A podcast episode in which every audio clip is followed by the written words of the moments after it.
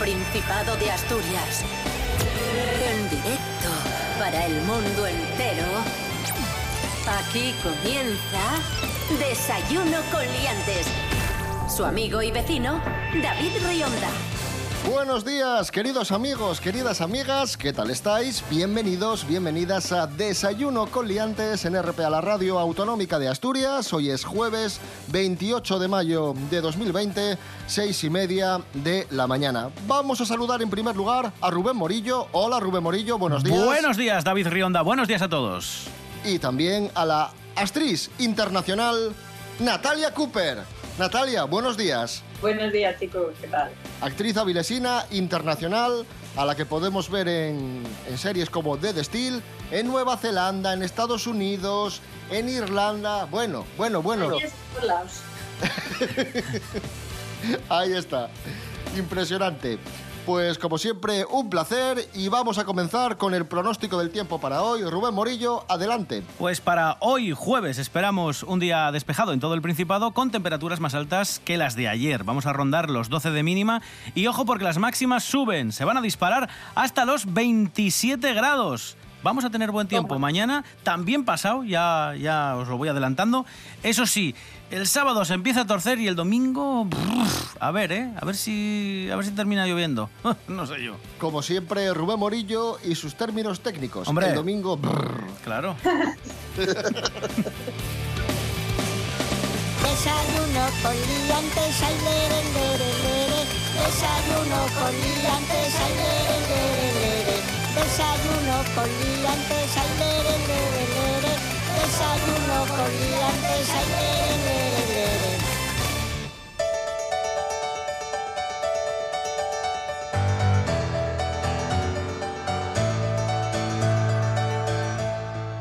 Hoy comenzamos con historia de Asturias porque tenemos un aniversario muy importante. Un día como hoy, del año 722, Uh. ya llovió, tenía lugar en Covadonga la batalla de Covadonga. Bueno, vamos a hablar de la batalla de Covadonga, vamos a saber lo que pasó. Está con nosotros el profesor de historia, profesor, así se llama, profesor Serapio Cano Bayer. Buenos días, profesor. Hola, buenos días, señoras y señores. Estoy muy contento de que me hayan llamado hoy. Empezamos en el año 711. Venían unas tropas musulmanas por el sur, por abajo, y pues venían, vamos, que luchaban muy fuerte. Seguro que esta gente iba a CrossFit porque zurraban que vamos.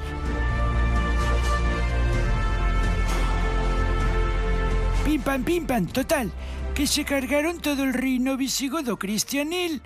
También tuvieron ayuda de dentro porque aquí no se podían ver unos con otros y le damos la bienvenida al reino de Al-Ándalus. Hasta ahí todo bien, ¿verdad? Bueno, pues un poquitín después un tal Don Pelayo es elegido como líder del grupo de los pocos cristianos que quedaban por el norte. Y claro, se armó la hostia porque, a ver, los musulmanones tenían casi todo conquistado y cobraban impuestos. A ver si te crees que son tontos, eran como el Montoro de la época. Entonces don Pelayo y un grupo de gente de aquí se hartaron y dijeron a Munuza, que Munuza era el que, digamos, gobernaba por aquí, por el norte de los otros, le dijeron a Munuza, oye, que no vamos a pagar porque en, en nuestro territorio lo gestionamos nosotros. Vinieron entre 150 y 180 mil paisanos a pegar a Pelayo. Pelayo y sus colegas se esconden en un lugar estrechín, pedregoso, con mucho árbol, entre cangas y picos que ellos ya conocían. Y vienen los otros, que eran muchísimos, torpes, acostumbrados a pisar suelo llano y que se perdieron. ¡Ay, la Virgen la que se lió! Perdieron los musulmanones. ¿Y cómo perdieron? Pues claro, dejamos de pagar los impuestos y creamos nuestra propia comunidad que llamamos Reino de Asturias. Pero ojo, que solo nos dejaron en paz a nosotros, porque en el resto del territorio de la península ibérica seguían mandando, pero aquí no hubo narices. Y esto sería la historia de la batalla de Covadonga así muy rápida.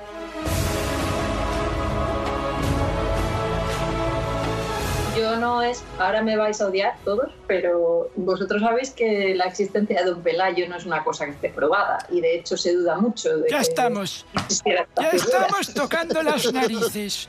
Coño, si ya sabemos que seguramente no fueran ni 150.000 ni 180.000. Seguro que fueron cuatro pelagatos que mandó Munuza y ni siquiera vendía... Joder, que ya lo sé, coño, pero me cago en... Vamos a dejarlo así, que queda me- mejor. Es como más Dejémoslo épico.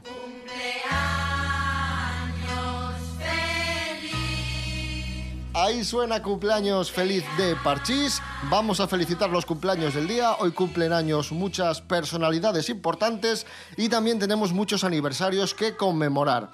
Hoy sería el cumpleaños de Ian Fleming, el escritor, autor de James Bond. Cumplió, mejor dicho, nació un día como hoy de 1908.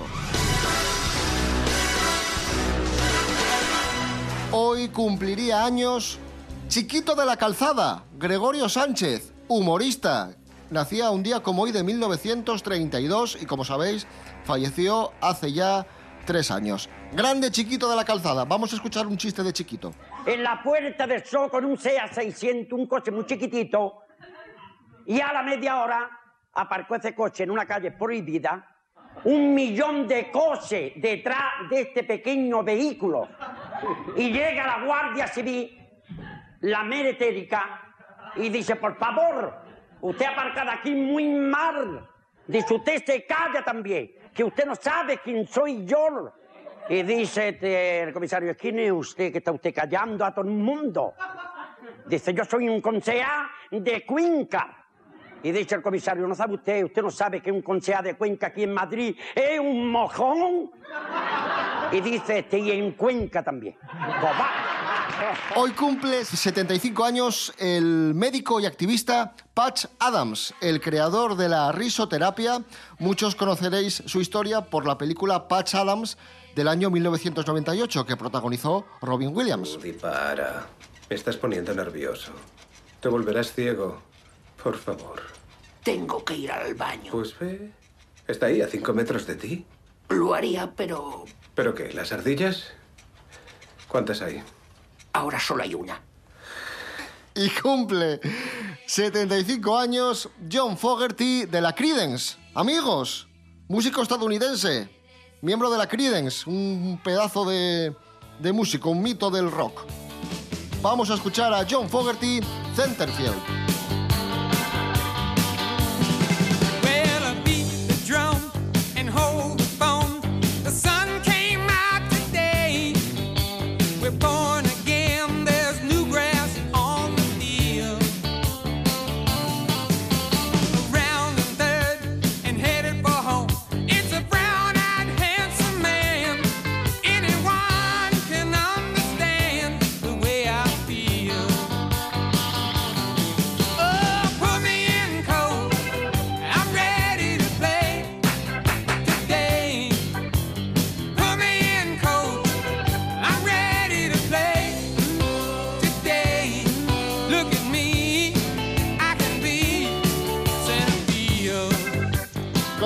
En Desayuno con Liantes en RPA, la radio autonómica de Asturias.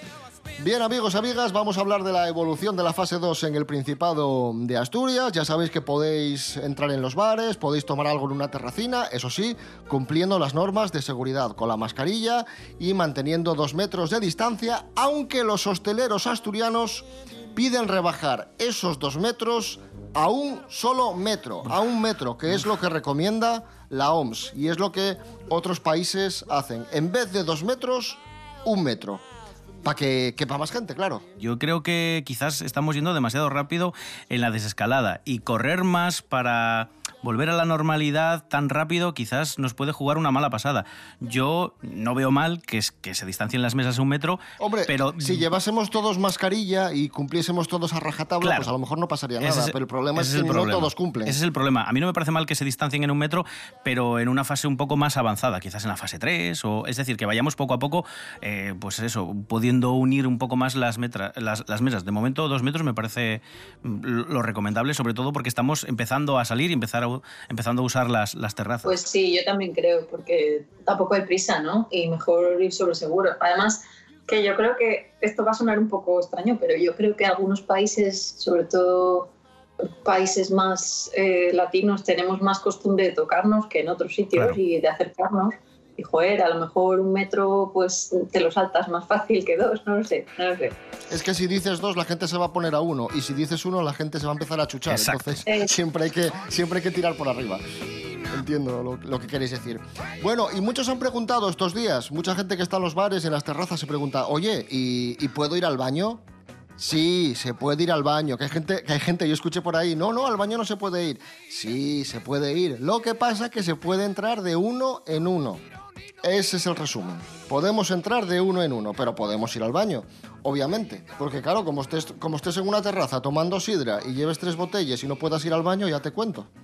Sí, en muchos sitios tienen solo habilitado uno de los dos baños. Habitualmente hay uno para chicas y uno para, uno para chicos. Y eso sí, siempre tienes que esperar a que te den permiso para pasar. El camarero suele indicártelo, mm, no como una especie de semáforo con un rojo y un verde, pero sí que puedes, puedes preguntarle, ¿puedo ir al, al baño? Sobre todo porque hasta esta fase 2 que estamos empezando a, a disfrutar ahora, no se podía acceder al interior de los locales porque las mesas de dentro no se podían utilizar, solo podías estar en la terraza. Y cuando tenías que ir al baño, tenías que entrar dentro del local y entonces mm, de la que ibas al baño preguntabas, ¿puedo ir al baño? Y a veces te decían, no, espera, que hay una persona, tienes que esperar fuera. Entonces te volvías a la terraza y esperabas a que te dieran, a que te dieran permiso, claro. De esto realmente no puedo opinar porque yo estoy en fase 1 todavía y todavía no he ido a ningún bar. Hemos empezado el lunes a salir y lo que he hecho es ir a casas de amigos, pero todavía no estado en un bar, así que no sé. ¿Y fuiste al baño?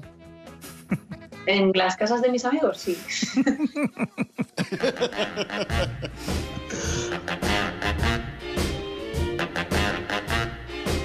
A continuación, una de, de esas noticias que, que nos enfadan. Atención a la, vamos a llamarlo directamente, la usura asquerosa de una financiera que firmó unas condiciones abusivas de préstamo a un adicto al juego. Bueno, nos amplía Bárbara Huerta. Buenos días, Bárbara. Muy buenos días, ¿qué tal estamos? Hoy indagamos en el ámbito jurídico. En concreto, vengo a contaros que un juzgado ha anulado el contrato que un vecino de Oviedo había suscrito con una entidad financiera por usurario. Entro en detalles. Esa entidad le había concedido un micropréstamo de 250 euros que el cliente destinaría para el juego en una casa de apuestas online. Y la razón que lleva a esa anulación es que la entidad le aplicó un interés bastante excesivo según el juez, en concreto de una tasa anual, ojo, del 2.830% y por tanto el juez decidió anular dicho contrato. Además, la entidad no había justificado en ningún momento una alteración de esa subida en el porcentaje. Entre otras razones, los micropréstamos son contratos formalizados por un formulario en el que el cliente rellena y expresa su conformidad y la entidad en cuestión debe respetar su contenido sin alterar ninguna de las partes. De todas formas, la sentencia no es firme. Contra ella cabe interponer un recurso de apelación a la audiencia provincial. Veremos en qué termina todo. Un saludo, amigos. Sabíamos que podía suceder una colisión de trailers. Buscábamos algo que pudiera arder y saltamos por los aires. Cada madrugada era una canción, a quien le importaba a nadie. Hicimos del miedo una habitación, tan libres como cobardes.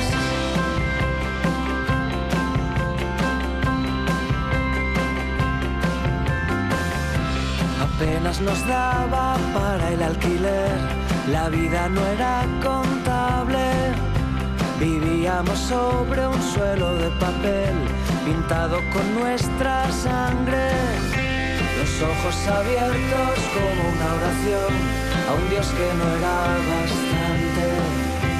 Hicimos del vértigo la religión, el límite era el desastre y pisando estrellas fuimos alguien, nadie lo entendía. Cada prohibición era combate, todo se veía.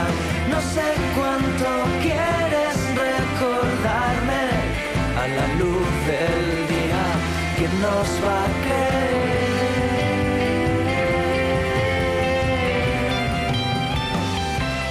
Siete menos cuarto de la mañana, ahí sonaba Alfredo González, Colisión de Trailers. Hoy es eh, jueves 28 de mayo de 2020.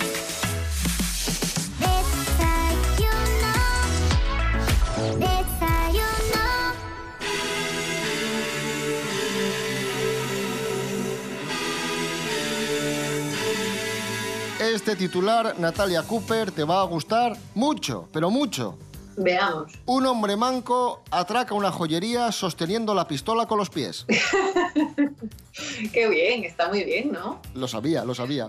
Cada uno que utilice sus habilidades, está muy bien. Ojo porque el caco tenía 19 años, era sordomudo, iba sentado en una silla de ruedas y ha sido el que ha, bueno, pues eh, ha sido arrestado, ha sido pillado por, como dice David, eh, pues eso, eh, empuñar el arma con los pies. Ha sucedido una joyería de Brasil, hay imágenes de las cámaras de seguridad de este intento de robo y los agentes que participaron en la detención confirmaron que la pistola que utilizó además era de juguete, o sea que lo tenía todo, era un combo perfecto del robo.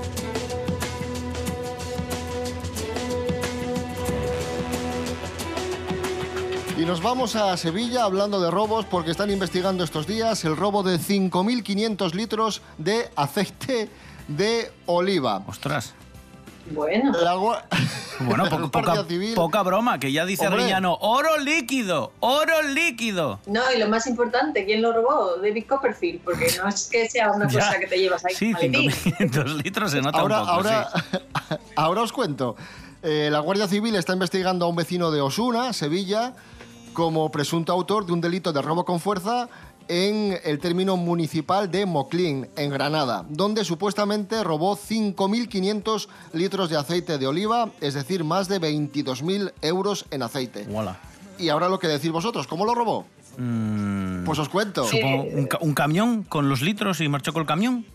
No sé. Yo creo que esto Hizo- es una película, tipo La Roca, ¿sabes? O sea, de una, cinco expertos, cada uno de una punta del mundo, es el último trabajo y nos retiramos, es algo así. Ojo, ojo.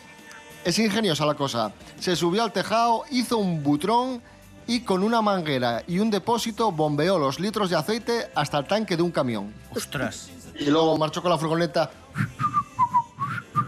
Claro, claro, me imagino eso, un convoy de camiones ahí eh, que pone OT o algo así, eh, como que son del espectáculo o RTVE y, y nada, y ahí llena- llenos de aceite.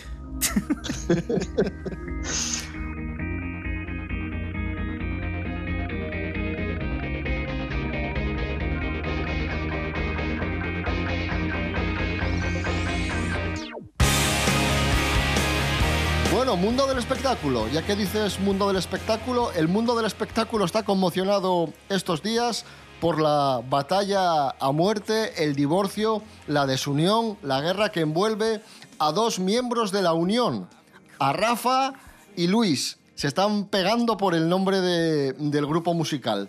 Y primero Ah, habló... divorcio y enten- madre, madre, me acaban de pasar todas unas cosas por la cabeza muy serio. O sea, no están casados eh, los de la... No, no, no, es un divorcio artístico. Ah, vale, va. Quiero decir, que se están pegando por la marca comercial, por el nombre La Unión, el nombre del emblemático grupo musical de los 80 y 90. Primero habló Rafa, el vocalista, y ahora habla Luis, y esto es lo que ha dicho. Jorge Aldeitu, buenos días. Muy buenas amigos, hace unos días conocíamos, gracias a un comunicado de Rafa Sánchez, la disolución del grupo La Unión, este grupo que llevaba ya casi 40 años de trayectoria y finalmente se han separado. Por su parte, otro miembro de la banda, Luis Bolín, ha querido hablar porque claro, le pilló todo esto como muy desprevenido. De repente su compañero lanza un comunicado donde dice la banda se separa y casi se tiene que enterar por los medios de la disolución de su propia banda. Según nos cuenta, ha recibido llamadas de medio mundo, la gente se ha quedado muy preocupada y él quiere dar un poco su opinión. Es cierto que había un poco de mal rollo dentro de- del grupo. Hace tres años a Rafa le pasó algo que no nos quiere contar. Sin embargo, claro, como dejaron de dar conciertos, cada uno se tuvo que buscar un poco las lentejas porque no pueden dejar de trabajar, tienen cargas familiares y demás gastos que, no pueden cubrir con, enfados y esperar a que una banda vuelva. Y por otro lado, los dos miembros de la banda, que son Rafa Sánchez y Luis Bolín, tenían una sociedad en común que ahora se está disolviendo de manos de jueces. Eso sí, Luis Bolín también dice que Rafa Sánchez en 2019 registró el nombre del grupo por su cuenta, una cosa que hizo sin avisar y que le parece un poco de mala fe. Así que bueno, es una situación muy complicada, Luis asegura estar avergonzado y que es una situación que le sobrepasa. Veremos qué pasa con todo esto, pero pero bueno, es una pena que un grupo con tan buenísimas canciones que nos dieron tantos años de música acabe así. Un saludo, liantes. Haz conmigo lo que quieras, nena. Sabes que te pertenezco, nena. Cada poro de mi piel es tuyo. Haz conmigo lo que quieras, nena.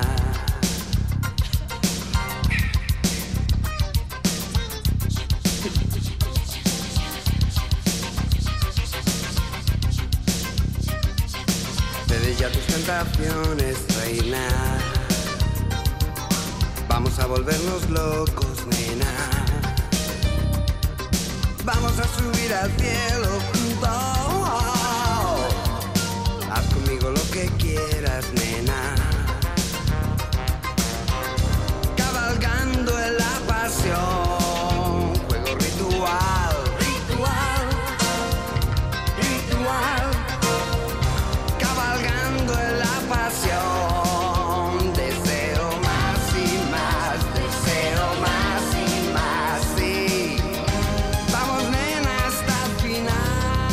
Ahí sonaba precisamente la unión más y más.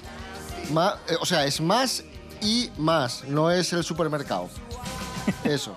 Oye, Natalia Cooper, que, que recordé que el otro día nos contabas que habías, que habías leído un libro muy interesante. Al hilo de, de ese libro que leías el otro día, Natalia Cooper, de, de beatificaciones y tal, he dicho, pues voy a preparar una cosa que ya preparé en su día hace mucho tiempo y que quedó muy simpático sobre reliquias absurdas. Vamos con top 3 de reliquias absurdas. Tres que no comentamos en su día.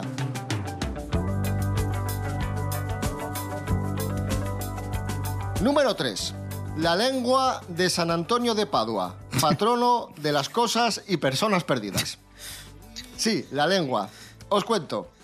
Este santo murió en 1231 y 30 años después de su muerte, sus, eh, pues no sé cómo decirlo, sus seguidores abrieron su tumba y obviamente pues todo era polvo.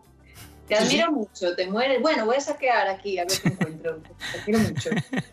Pues nada, todo era polvo, todo menos la lengua. La lengua que fue descrita como perfecta, fresca y con un Ah. color rojo vivo. Ay, qué asco, por favor. Asqueroso. ¿Os parece asqueroso? Pues espera. Sí. San Buenaventura, uno de los seguidores, quedó tan impresionado de la lengua no putrefacta Bueno. que la arrancó del cráneo No, y comenzó a besarla. No, no, no, no, no, no, no, no, no. Eh, Sí. Dios. Bueno, voy a, voy a decir que me gusta el nombre de, de eh, Buenaventura, me gusta. el nombre Buenaventura, sí. Pero es lo único bueno que tiene esta noticia, David. Y cogió la lengua, dijo milagro, milagro, y la llevó a un herrero, eh, le hicieron una especie de cofrecín para meterla, y ahí quedó por los siglos de los siglos como reliquia milagrosa, la lengua de San Antonio de Padua. Madre mía.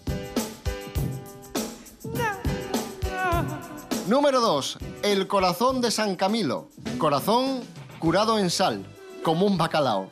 Mira. ¿Viste? Bueno, San Camilo, San Camilo fue militar y fue apostador, o sea, jugaba con dinero y tal, hasta que se quedó arruinado. Entonces se convirtió al cristianismo y cambió de vida. Murió a los 65 años y uno de sus seguidores decidió arrancarle mm, el corazón y conservarlo en sal. Y este corazón, el corazón de San Camilo, pues ha viajado por Tailandia, Filipinas, Irlanda, bueno, ha hecho, en fin, ni la piquer, el corazón de San Camilo. Yo aquí toda la vida sin, sin jugar, sin llevando el dinero a casa, de, de, mi, de arrastrar piedras para hacer edificios porque soy pobre y aquí el hijo puta de Camilo que lo hacen santo porque, porque cambia de o sea, Y vamos con el número uno de reliquias mm, absurdas o reliquias llamativas, las uñas de Santa Clara. Ay, qué asco. Las uñas. Las uñas, sí señor, las ¿Las uñas. o las? ¿Qué es esto, tío? Santa Clara, patrona de la televisión. Por favor. A ver, a ver, que os cuento, que todo, todo tiene, todo tatao, yo os lo cuento todo, que tiene todo sentido. A ver. Bueno, diréis, claro, Santa Son Clara, cosas normales como pasear en el mar o no sé qué. leer, leer novelas policíacas, algo normal. Santa Clara murió 700 años antes de la invención de la tele. Entonces diréis, ¿cómo puede ser patrona de la tele una señora que murió 700 años antes de que se inventase la tele? Pues resulta que ella estaba enferma y estaba en su cama. Y de repente escuchó cantos celestiales. Volteó, volteó la cabeza y en su pared vio proyectada una misa. Y por eso el Papa Pío XII en 1958 la designó patrona de la televisión. ¿Qué me estás contando? Esto es verídico. Y ahora diréis, bueno, ¿y esto de, la- de las uñas? y las Pues uñas, hubo- claro. Hubo alguien...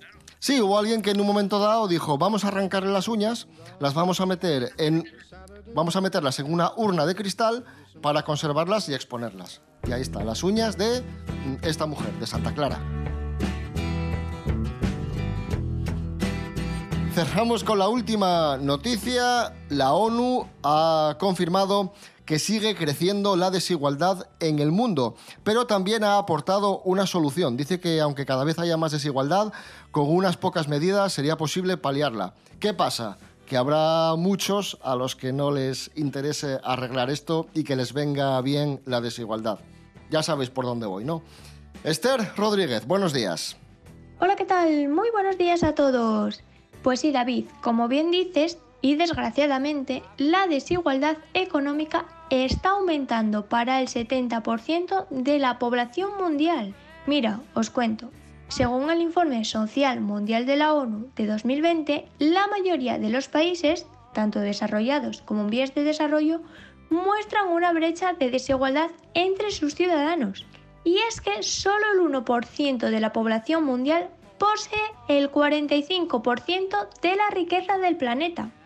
En cambio, el 40% de la población vive por debajo del umbral de la pobreza y posee solo una cuarta parte de activos económicos. Asimismo, las diferencias entre, entre países pobres y ricos siguen presentes. Por ejemplo, el sueldo medio entre Norteamérica es 16 veces más alto que en África subsahariana. Para llegar a esta conclusión, el informe se ha centrado en cómo los desafíos claves de la época afectan a la desigualdad. Entre ellos destacan el cambio climático, la migración, la innovación tecnológica y la urbanización. Además, el estudio sugiere tres estrategias para reducir la desigualdad. Lo primero, la igualdad de oportunidades. Lo segundo, políticas fiscales que incluyan medidas sociales.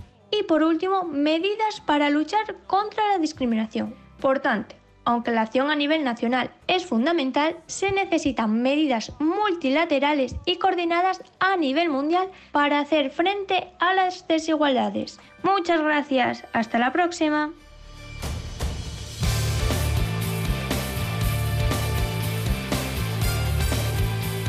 Nos vamos, amigos, amigas. Volvemos mañana a las seis y media de la mañana. Os animamos a que sigáis disfrutando de una desescalada responsable en la fase 2, manteniendo la distancia de seguridad y utilizando las mascarillas. Y también, por supuesto, lavando, lavando las manos con, con frecuencia. Recordad también que estamos en redes sociales: Instagram, Facebook, desayunocoliantes.com y rtpa.es, radio a la carta. Rubén Morillo. David Rionda. Hasta mañana. Hasta mañana. Natalia Cooper, actriz internacional. Avilesina, gracias y un abrazo fuerte. Gracias a vosotros. También puedes decir algún día, bueno, Natalia Cooper, hasta luego, no, sin decir que soy internacional y actriz. Bueno, ya, ya. Es para es pa que se sepa quién eres. Bien. Pero por cercanía, sí, tal, como, no sé. Es que cada vez que me lo dices es como que te despides del rey emérito y no soy yo nada. Porque te, te admiro. Claro, me admiras con Z. Te admiro.